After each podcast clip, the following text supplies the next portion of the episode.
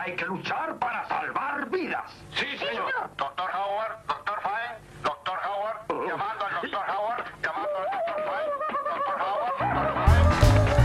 En este episodio vamos a hablar de la resucitación. ¿Cómo? La resucitación cardiopulmonar, RCP, el método mediante el cual a través del masaje cardíaco y la respiración boca a boca se trata de salvarle la vida. Corría el año 1962 cuando los médicos William Cohen-Hoven y Peter Safar ponían a punto la técnica de resucitación cardiopulmonar. Cabe decir que hasta ese momento había otros métodos bastante polémicos de hacer la resucitación cardiopulmonar, pero con estos métodos anteriores el porcentaje era que de 100 salvaban a 20 y con el método de la RCP de 100 salvaban a 75. Aquí en Argentina uno de los principales precursores y tal vez el médico que hizo posible que la RCP sea general y popular como un método conocido fue el doctor Ricardo Finoquieto, célebre cirujano y profesor argentino. En el año 1962 Ricardo Finoquieto, el doctor Ricardo Finoquieto, en una clase abierta en Canal 9 decía lo siguiente.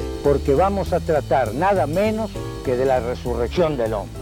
Este nombre que le hemos puesto a la lección de esta noche ha sido un poco criticado porque se dice que es imposible resucitar a un muerto.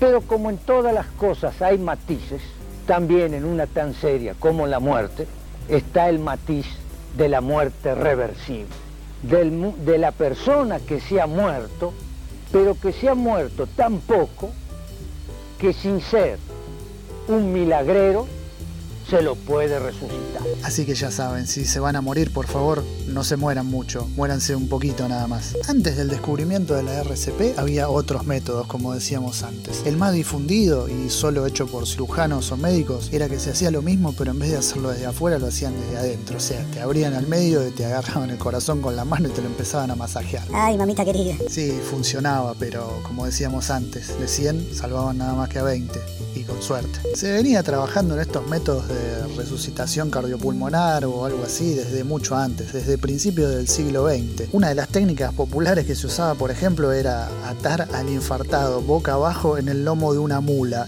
y largarla al galope. Claro, si te pones a pensar, el movimiento del tipo contra el lomo de la mula era el mismo que presionarle el pecho con la mano. Pero bueno, otro también utilizado era el de hacerle rodar un barril sobre el pecho. Calculo que algunos así habrán salvado, que lo hacían, pero no se lo recomiendo. Volviendo al doctor Finoquieto, Ricardo Finoquieto, les voy a dejar en la descripción del video el enlace para que vean esta clase que dio el doctor Finoquieto en Canal 9 del año 62. Véanlo porque es una pieza rarísima, audiovisual por lo menos. Ahí el doctor Finoquieto explica el tema de la RCP, cómo era antes, habla de la historia y además es muy interesante verlo desde el punto de vista audiovisual. Incluso tiene algunas cositas de color, como que en un momento una persona detrás de cámara evidentemente se quedó dormida y el tipo pide golpeando la mesa con un puntero que por favor lo despierten. Este creo que es el tema más raro y más polémico que hemos tocado en Quien no conoce a algún Sergio, pero ¿por qué lo tocamos? Porque la verdad que nos llamó la atención que recién en el año 1962 esta técnica se hizo popular y se empezó a utilizar. En tiempo histórico de la medicina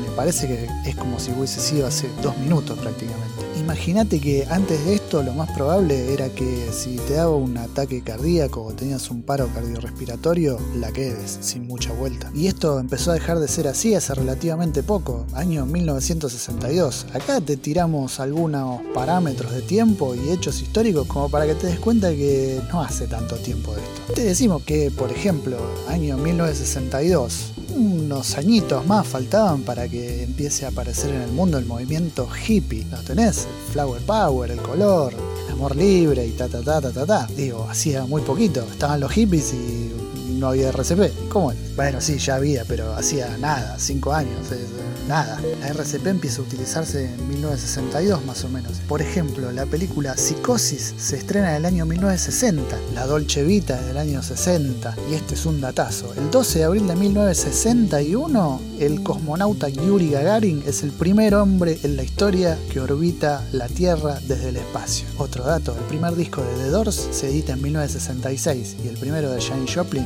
el 67. Cinco años después de que descubran o pongan a punto la RCP. No es tanto tiempo. En tiempo histórico estoy hablando. Ahora me van a venir a decir. Eh, son como, son como 60 años. ¿cómo que- Sí, bueno, tiempo histórico, tiempo histórico. Dato completamente descolgado y fuera de lugar, pero qué onda la estética de Gagarin, ¿eh? La, la- la estética de los cosmonautas rusos de la década del 60. Re groso, me encanta. Esto ha sido todo por esta semana, mis queridos amigos, amigas, conocidos, conocidas o lo que sean. La semana próxima habrá un nuevo ¿Quién no conoce a algún Sergio? Hasta luego, me voy a hacer una remera de Gagarin. Nos vemos.